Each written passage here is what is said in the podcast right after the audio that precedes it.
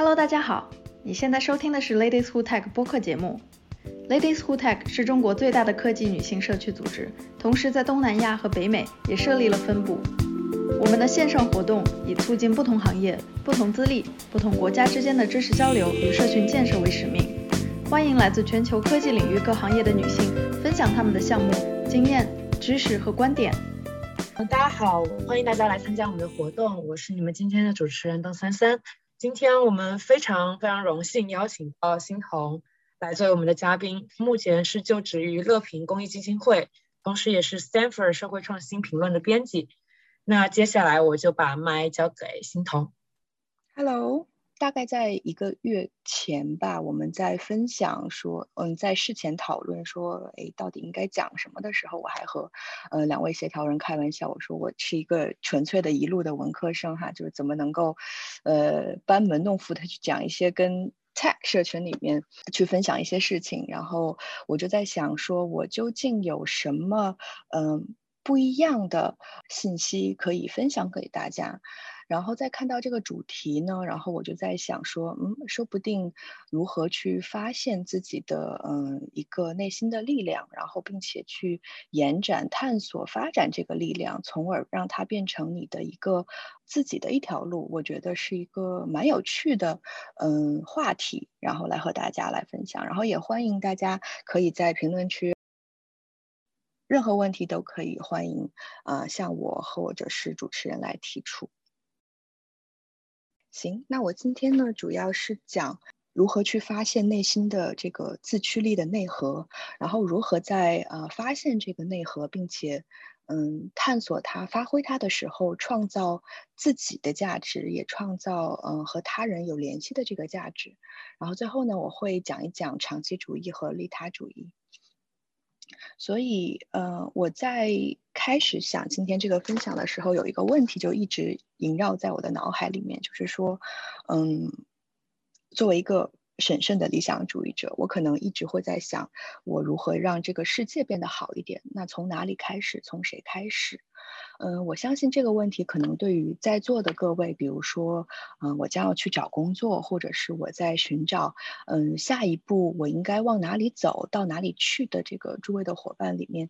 嗯，也许并不是一个容易回答的问题。那对于我来讲，我就在想说，嗯。当我回过去看，当我在十八岁刚刚上大学，并且，嗯，紧接着四年过去了，大学毕业去读研究生，然后紧接着去寻找自己的这个 career 路径的时候，我究竟是以一个什么样的问题萦绕在我的心里面？然后，并且我努力的去尝试回答它，寻找这个答案。那么就是这个问题，就是我想让这个世界变好一点，那我从哪里开始的？然后我和谁一起去开始的？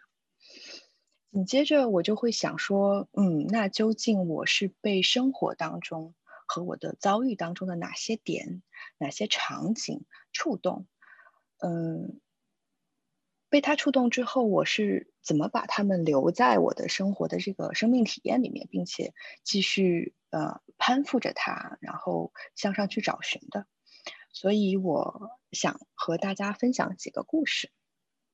嗯，分享的这个故事呢，大概就是我去追随我的触动，然后把它延展成我的一个呃发展的路径之一。那我想分享的第一个故事呢，是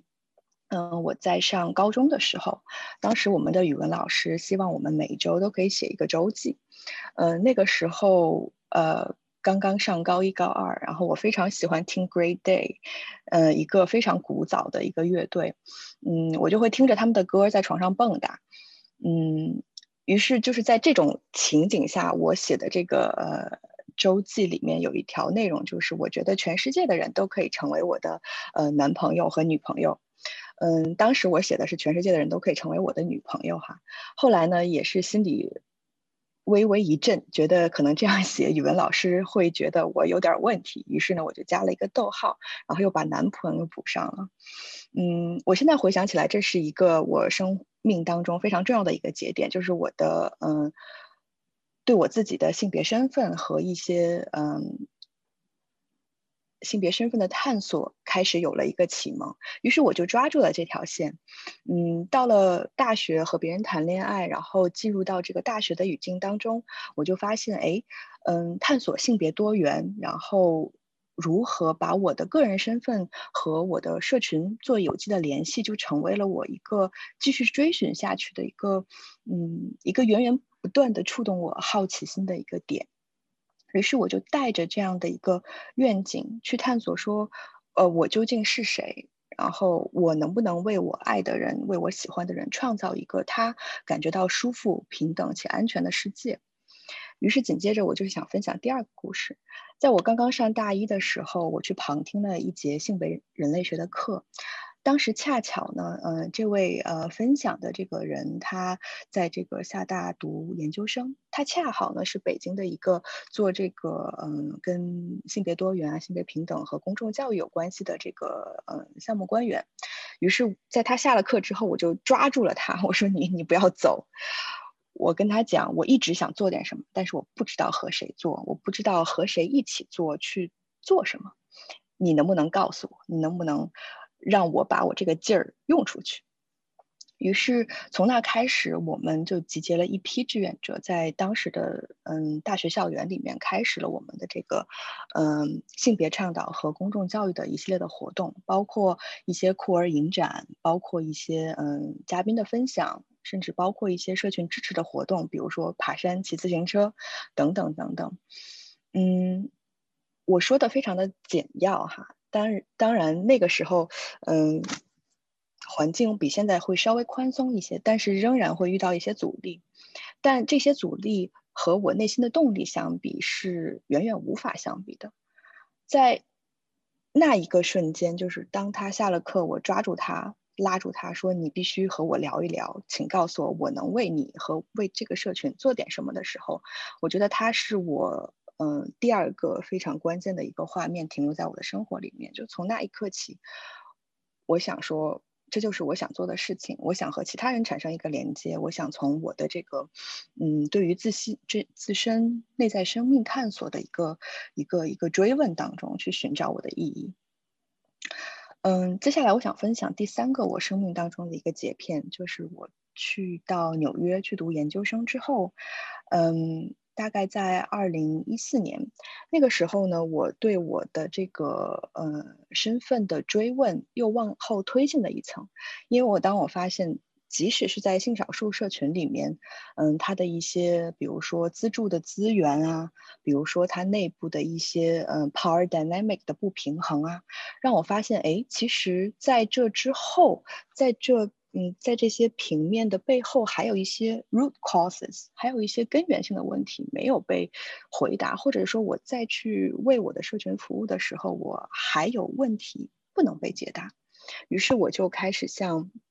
呃，女权主义去寻找答案，从社会学里面去寻找答案。嗯，在这个过程中，我认识了很多非常非常重要的女权主义伙伴，他们给了我非常大的支持。嗯，尤其是在纽约的那段时间里面，我的学业之外，我的工作之外，和这些女权主义者的相伴，然后相互的这个鼓励和讨论，是我女权主义觉醒的一个非常重要的时刻。包括我在纽约去做跟。呃，女权行动派青年者的这些行动的一些展览啊，然后包括一些呃行动，包括一些像 DC 大游行等等等等，嗯，这些参与这些活动的组织，不仅给了我能量，然后也塑造了我对我自己身份的一个认同。所以如果看下来，嗯，当时这一个画面，这一个场景，就是有一位。呃，女权伙伙伴到我的家里来，我们在我们我们的客厅里面，然后去排布我们当时做的一个展览的这个工作场景，它其实一直映射在我的脑海当中。我每当回想起这个画面，我就想，嗯，这个可能是我作为一个女权主义者的一个身份的觉醒。这里我想把我刚刚分享的这几个点把它串联起来。嗯，可能和个人的呃个性也有关系，但是我相信在座的各位，不管大家的个性如何，天生的每个人的这个特质如何，但是都可以依循着这样的一个路径和方法去探索，嗯，是什么触动了我们自己的这个心，然后我们能不能抓住它，然后并且去发展它，直到把它发展成为一个它可以成为我们源源不断涌现力量的一个内核。所以，在我分享的这三个故事的这个一个一个 side note。就是说，呃，我本身的背景其实是国际关系、国际政治，它其实是一个非常非常，呃，现实主义主导的一门学科，也是一个发展并不是非常久的一个学科。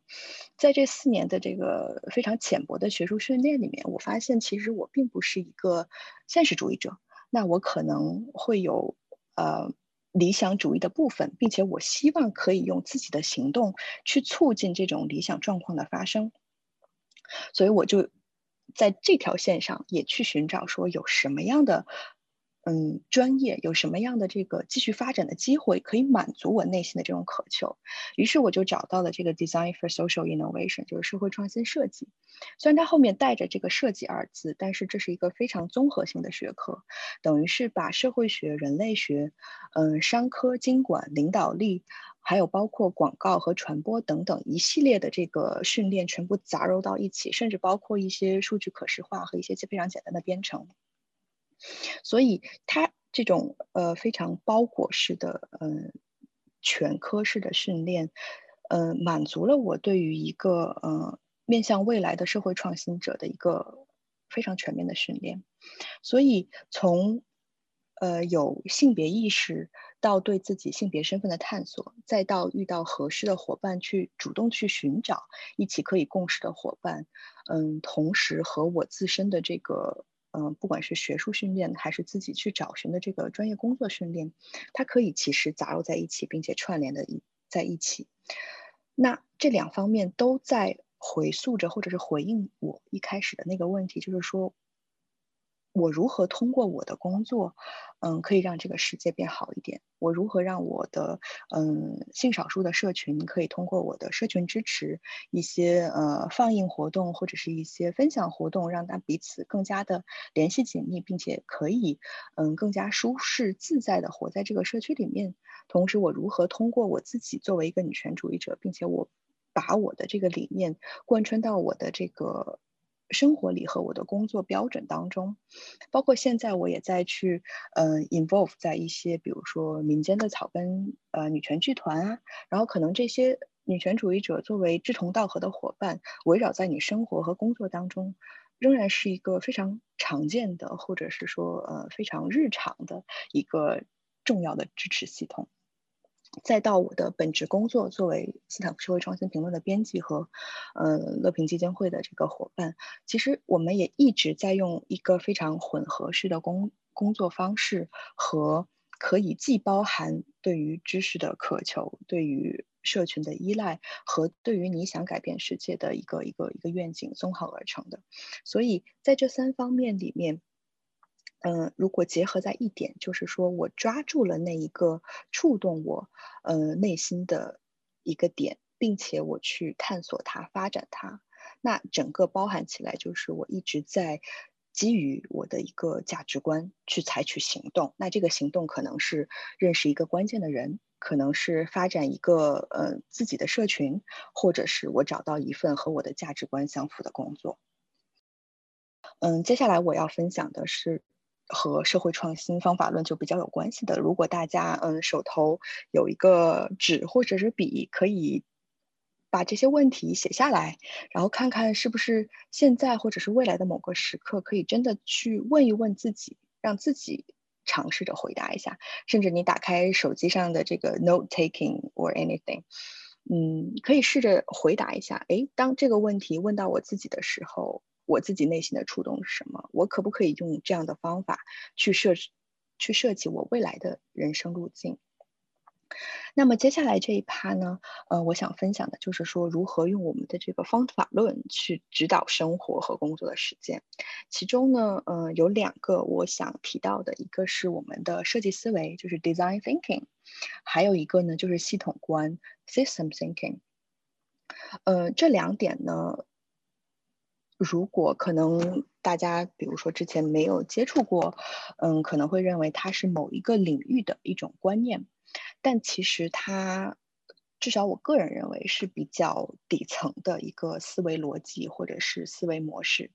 虽然叫设计思维，但其实我觉得这是一种全新的认识世界和认识他人关系的一种，嗯，非常基础的方法。因为像设计思维里面，它可能会提到说以人为本，嗯，会提到说要去。非常开放的去聆听其他人的这个所思所想所需，那么其实它是一个非常基本的人与人互动，呃之间的一个一个逻辑，就是把对方当成一个人和他来互动。那么系统观是什么呢？我相信啊，我不知道大家诸位是不是在中国读的这个高中，呃，我我们那个时候叫政治课，我不知道现在叫什么。他提到了一个非常 呃呃基本的观念，就是任何事物都是相互联系的嘛。这一点呢，不仅仅是咱们中国特色社会主义才会有的一个思想。其实，嗯，任何在做跟介入社会系统，或者是任何一个，呃，想要去创造什么，或者是优化已有东西的这个工作的时候，都会用到系统观。就是说，万物是互联的，然后互联的万物的每一个环节都是可以调整、改造、优化的，才可以从局部。延展到整体的一个一个改观，所以这两个方法，一个是 design thinking 设计思维，还有一个是系统观 system thinking，呃，我个人认为是比较呃 fundamental 的一个思维模式和思维逻辑。嗯，所以刚刚其实我也简单讲了一下，就是为什么和它我个人认为的一个重要性。嗯，所以这里面我列出了几点哈，因因为我认为说，嗯，当你想去解决一个真正的问题，可能在我的语境里，或者是我所在机构的工作的语境里面，是某一个社会问题意识的提升，或者是社会问题的渐渐的、逐步的解决。那可能对于在座的各位，我现在的最主要的核心问题是找到一份工作，就是我能不能去将我自己。呃，所在的这个系统，不管是哪一个学科的，呃，诸多影响因素全部 map out 出来，然后看看他们和我的这个关系是直接的还是间接的，看看他们和我的这个影响程度是重要的还是嗯不重要的。当然，这这几个 indicator 现在就是非常非常的简单，层次非常简单，但我相信对于各位是可以通过这样的追问，通过这样的方法去练习，从而形成一个自己的这个 working sheet。那除了去直击真正的问题之外，我认为是可以帮助我们进一步明晰我们想要去达成的这个行动的目标和背后的一个价值观。那么在第一趴的那个嗯非常简单的分享里面，我认为是完成了自己价值观探寻的一个过程。那么到了这边，就是说我们可以用我们。刚刚探索出来、摸索出来的那条价值观链条，和我们将要采取的这个行动目标做一个挂靠。那对于呃在座的各位来讲，可能寻求的改变和呃想要交付的东西，就是说我在一个短期内，我可能想找到一份工作；那可能在长期内，我希望达成什么样的生活状态？我希望有什么样的？呃，成就或者是说呃影响力的维度，那我觉得这些都是可以被涵盖进来去思考的一些维度。嗯，那对于现状有附加价值这一点呢，呃，我不知道在座的伙伴们是怎么想的。我认为，嗯，不管是一个手机 APP 的版本的迭代，还是某一个具体的物件，比如说一个椅子，它在人体工学上。呃，又做了优化，还是说我交付一个呃，在商业机构里面，呃，你的上级交付给你的一个工作，然后你非常，嗯嗯，按照六十分的标准把它交付了，那可能这些都是嗯，都是我们想要去。完成生活当中的一项又一项的抽象的任务。那在这个一项一项抽象的任务之上，我们能不能再附加一点其他的东西，让我们觉得说我们不仅仅是完成了别人对我们的要求，我们也达成我们对这件事情自己的一个一个一个一个标准。那可能就不再是六十分，可能是八十五分，或者可能是我有自己的另外一套打分系统。那可能对于一个呃 A P P 的创造者或者是一个系统优化的工程师来讲，那他们可能既有自己的这个呃产品里面的要求，那可能又有自己对于整个呃工业系统的一个一个一个一个想法和投射。那到最后呢，呃，这一点就非常重要，就避免呃位移项的负面结果。嗯，他的意思是说。当我们尝试去使用 design thinking 或者是 system thinking 的时候，其中有一点就是我们尽最大的努力去避免 unintended consequences。这也是为什么一开始我会提到说它是一个非常底层的方法，就是把对方当成一个人，把你和对方互动的这个对象当成一个和你是平等的所在。这样的话，你就不会去投射过多的你自我的想象，就是这个 assumption。我相信未来大家在工作当中和在自己的生活里面会遇到很多这样的场景，嗯，可能你会急躁，或者是说可能你会，嗯，太想达成自己的目标而去忽略了一些东西，或者是说，呃，以你自己的这个认知去假设了别人的这个所思所想，那可能这些时候都会出现这种未意向的负面结果。那我觉得，去训练自己有。嗯，design thinking 和 system thinking 的一个思维，能够慢慢的，可能一开始仅仅是有意识，到后来慢慢达成一个改变，形成一个一个嗯不一样的行动策略。嗯，那在那之前，可能他们是一个呃，目前我观察到的还是比较有效的一个方法。当然，整个过程，整个自我训练的过程是。嗯，可以说是漫长的且痛苦的，因为有自知自觉也是一件比较难的事情。那接下来呢，我会简单的分享一下 design thinking 是什么。这是一个我大概很久之前做的图。嗯，如果大家愿意去 deep dive 的话，嗯，在不同的流派对于设计思维有不同的模型。这是一个呢。比较简单的模型，嗯，还有一些模型它叫做双钻，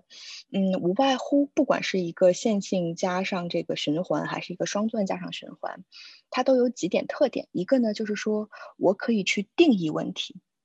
然后呢，我在定义问题之后，通过发散再收拢，去找到一个可以去。投射我的这个想法，并且让它形成一个 idea 雏形的一个环节。然后呢，我把这个 idea 再去放到真实的语境和场景当中去测试，然后我收回我的反馈，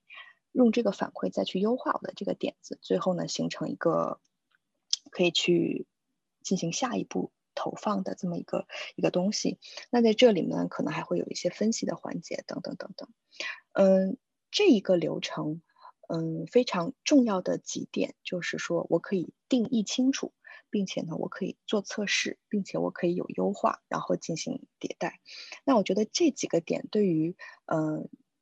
大家，如果现在比如说我再去寻找一份工作，或者是说我希望去呃规划出来我的这个嗯到底希望发展的方向呃有哪几大块嗯。并且他怎么能够和我自己的所学的专业和我自己的热情和自己的擅长都有一个交接？我觉得其实是可以尝试用这样的方法去，嗯，去做的。同时，如果大家希望在自己的专职工作之外，因为现在大家都其实都是斜杠青年，可能有非常多的身份，嗯。比如，可能你在工作里面是一个敲键盘的人，那可能下了班之后，你就是一个撸铁的人，是一个 crossfitter，或者甚至你可能是一个呃戏剧演员，你也可能是一个跳舞的人，大家都是这种斜杠青年。那如果你想自己去创业，或者自己做一个自己的 project 的时候，嗯，这套方法也是比较实用的。嗯，刚刚我有提到说，如果大家有笔和纸，或者是愿意打开自己的这个 note taking，呃，其实可以试着写下来。嗯，我最关心的事情究竟是什么？有生活当中有哪些事情曾经触动过我？我有没有继续延展它，去追寻它？现在我还有没有哪些机会是可以再去放大我的这个探索的？嗯。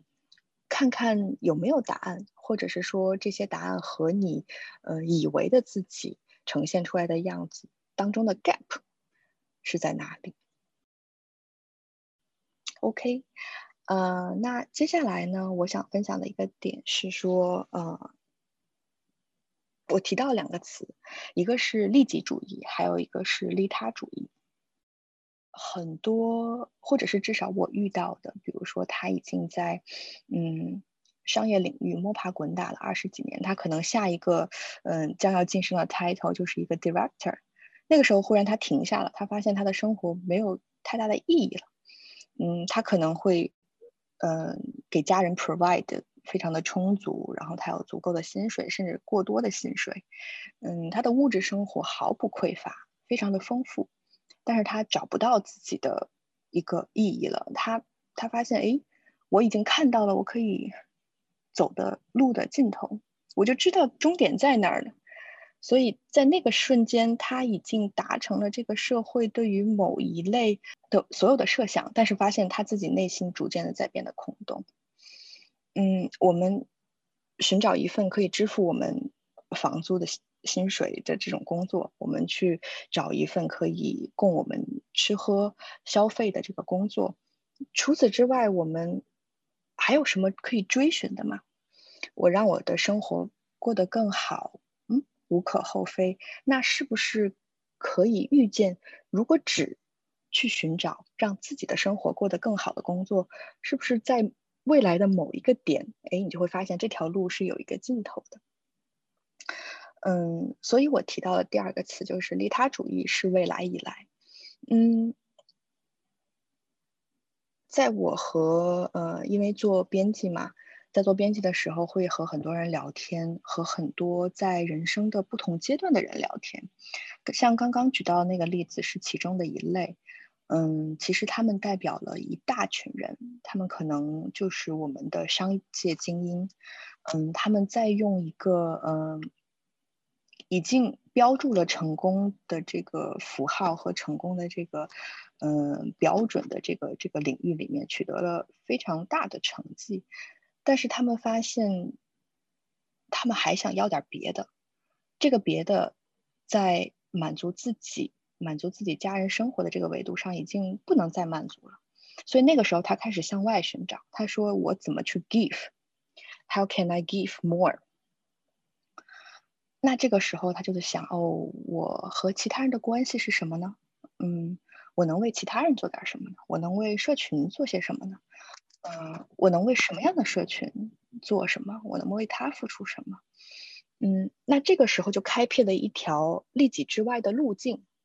就是说我和我通过和别人产生更大的联系，从而为他人、他人的获得而去考量。通过呃给予和付出去考量别人的收获，这个时候，也许路径就变得宽阔了起来。它不再是一条单线的能看到终点的路，而是像叶子的这个脉络一样，就它就完全的打开了。因为你能想象无尽的他者在你的周围，然后你可以和无尽的他者产生一个联系，并且去想我能为你带来什么，我可以给你什么。嗯，所以这里呢，我也想呃分享一段话，这段话也挺长的，它是我们嗯斯坦福社会创新评论中文版里面一个议题，叫做呃心理创呃创变心理学，嗯，它是一个呃非常非常重要的点，就是说当我们。再去追寻我们工作的成功和这个社会定义下的这个成功的时候，我们可能慢慢忽略了自己内心的感受，我们慢慢忽略了我们和他人的关系。所以这里面，呃，我想分享给大家这几句话呢，请允许我把它读出来哈。嗯，只有当创变者，或者是只有当每一位伙伴感受到自己所从事的工作是有意义的工作的时候，就是 meaningful work。那社会创新的共创共享方才能够有效的实现。嗯，当人们追求工作意义感的过程，呃，这个这个这个过程里面，其实是在寻找说，嗯，自我他人，也就刚刚我提到的自己的这个这个这个所思所想和他人所思所想之间这个关系，就是我和他者，还有呢，就是存在和行动。呃，我是以一个什么样的状态去存活在这个这个这个这个世界上的？我听到了什么？我看到了什么？和我听到了看到了之后，我我说了什么？我表达了什么？这是一个一个，我觉得是一个非常简单的一个对照哈，嗯，两个维度之间去寻求平衡。也就是说，如果我们一直在关注自己，我们忽略了他人，可能我们一定会有一个瞬间去寻找和他人的投射。如果我们一直在存在，但是我们从来不输出，然后我们不去 take action，那可能我们也会陷入一个一个一个一个内心纠结的一个境地。所以在这里面，我暂时先停一下，然后我发嗯两个链接给大家。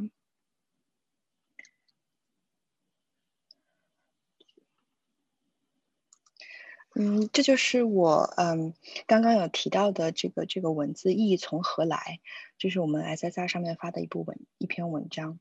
然后呢，嗯，因为这里面提到了这个。行动嘛，就是 doing。嗯，我也想分享另外一个概念，它叫做企业内部呃 social entrepreneur，就是企业家的话是 e 开头嘛，e n，然后这个内部企业家呢是 i n entrepreneur。它是什么意思呢？就是其实，在社会里面去做一个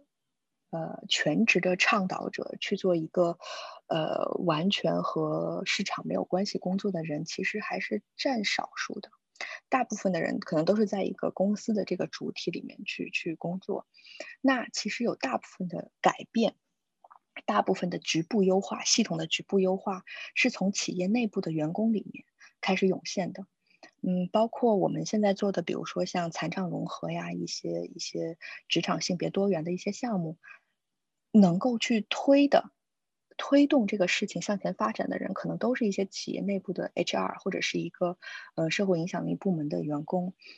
他自己就非常认同这个理念，他就想方设法可以在他的有限的系统里面去做出他最大的行动，从而让局部得以优化。首先让一个一个小的地方好起来，那这个概念我也非常。隆重的推荐给大家，因为我相信大家可能未来找到一个工作，有自己的一个一个一个一个一个一个 area，一个一个经常能够嗯去释放影响力的一个领域，他们其实就是大家的战场，或者是他就是大家的呃嗯怎么讲，可以去发光发热的地方。那除了去交付六十分的作业之外，我还能如何去运用我自己的创造力，从而让我的这个人的岗位上去释放更多的价值和影响力，从而能够帮助其他人，或者是为整个更大的系统去贡献价值。所以我觉得这个问题也是值得思考的。虽然可能，呃，也许现在，当然现在想也不晚吧。如果大家有这个时间精力的话，也是可以去想一想的。所以我分享的第二个文章给到大家，就是这个内部企业家。，social entrepreneur，他就在讲说，我们如果都是在公司里面去工作，我们可能也没有那么多的精力去和呃社会议题产生连接，但我们仍然有一个途径，是从我们的这个内部公司渠道去创造一些一些项目，或者是一些嗯，哪怕是一两个条款的改动，它有可能对别人的影响就是非常非常大的。嗯，在呃前一阵吧，字节跳动内部有一个员工，他就自己发起了一个一个性别多元的一个网络，在这个网络里面，大家去探讨性别平等啊，如何在公司里面的这个规章制度里面去体现我们真的是对于呃包容多元的这个文境环境是有愿景和愿意去致力打造的。嗯，那我觉得其实他就是一个非常好的 social entrepreneur 的一个例子。后面这段话也比较长，我就提几个我觉得比较重要的点。一个呢是自我实现，还有一个呢就是服务他人。嗯嗯，每个人都是一个社会动物，都无可避免的和其他人和其他的群体需要产生一个关系，所以我们一定在某种程度上是有一个归属感的。它可能来自于你的文化认同，可能来自于甚至是亚文化认同，它可能来自于你的民族性、民族、民族身份或者是宗教信仰，诸如此类，它可能来自于我的兴趣爱好，或者是说呃我的一些 secrets，但是一定是有一个 belonging 的这个这个这个态势的。嗯，在这个态势当中，我们是可以和他人产生一个关系。这个关系的递进层次就是我为他人有所贡献，可以给别人做出贡献。那在自我实现、服务他人、集体归属感和对他人有所贡献当中，我相信这几个维度是可以超越。说我不仅仅是拿到了一个 offer，我可能也会在这个 offer 的基础上，在这份可以。嗯，获得薪水的工作的基础上去创造更多的价值的，这个时候我的自我满足感就不仅仅限于我的利己的这个维度，那我也是有更大的可能性为自己创造了更大的可能性，在利他的层次上，嗯，做出了一点点的行动。嗯，所以呢，我在这里写到说，嗯，精致的这个利己主义者并不是一个唯一的答案，或者说我们去掉。精致哈，就是利己并不是唯一的答案。利他主义已经是未来以来，嗯，已经有非常非常多的跨界者，或者是说，呃，嗯，像社会企业和公益企业，其实他们都在，嗯，一个更大的系统里面去追寻，嗯，利益和这个社会影响力的共存，或者是共同追求。嗯，那利他已经是在一个局部散点的这个一个某某些小点上已经到达了，它只不过还没有那么均匀的分布在整个大的系统里面。所以我在这里还想问大家一个问题，或者说大家如果愿意的话，记到自己的这个这个这个 note 里面。嗯，当下的自己，当下的我是想要找一份工作吗？找到一份工作我就满足了吗？还是说我想要找一份有意义的工作？我如何去找到一份有意义的工作，或者是说我自己能不能去创造有意义的工作？答案肯定是肯定的。我自己是相信的，就是我们每个人都有这样的主观能动性和能力和潜力去创造，嗯，属于自己有意义的工作。那回到呃一开始分享的那个那句话哈，嗯，改变世界或者让世界变得更好一点，从哪里开始？从谁开始？我觉得呢，改变世界是始于改变自己的。嗯，所以呢，让世界变好一点，作为一个神圣的理想主义者，我是觉得是要从发现自我的驱动力，去捕捉到自己最为触动自己心房的那个瞬间和场景开始。从体会周遭的这个系统性联系开始，不仅仅考虑自己的小世界，也能考虑到他者的大世界，去设计一条不仅利己也利他的人生路径。所以呢，回到今天的主题，因为在座的各位可能是，嗯，在这个求职季或者是为自己的这个 career path 在做设想和想象的时候，所以呢，我相信大家是都可以航行到自己的理想的。呃，境地的，所以谢谢大家，我的分享就到这里了。好的，那超级感谢欣彤今天的分享。然后今天我们这个活动的录屏，包括文字的整理之后，也会在我们各个渠道发出来。然后大家感兴趣的话，也会可以分享给自己的朋友或者是同学，可以大家一起了解一下。那非常感谢欣桐。好的，谢谢大家，谢谢大家，谢谢。那先结束了，谢谢，嗯。拜拜！感谢大家的收听。如果你喜欢我们的内容，你可以在微信搜索 Ladies Who Tech Digital，关注我们线上活动的公众号。欢迎大家留言评论与我们互动。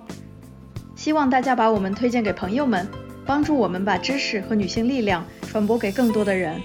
我们下期再见。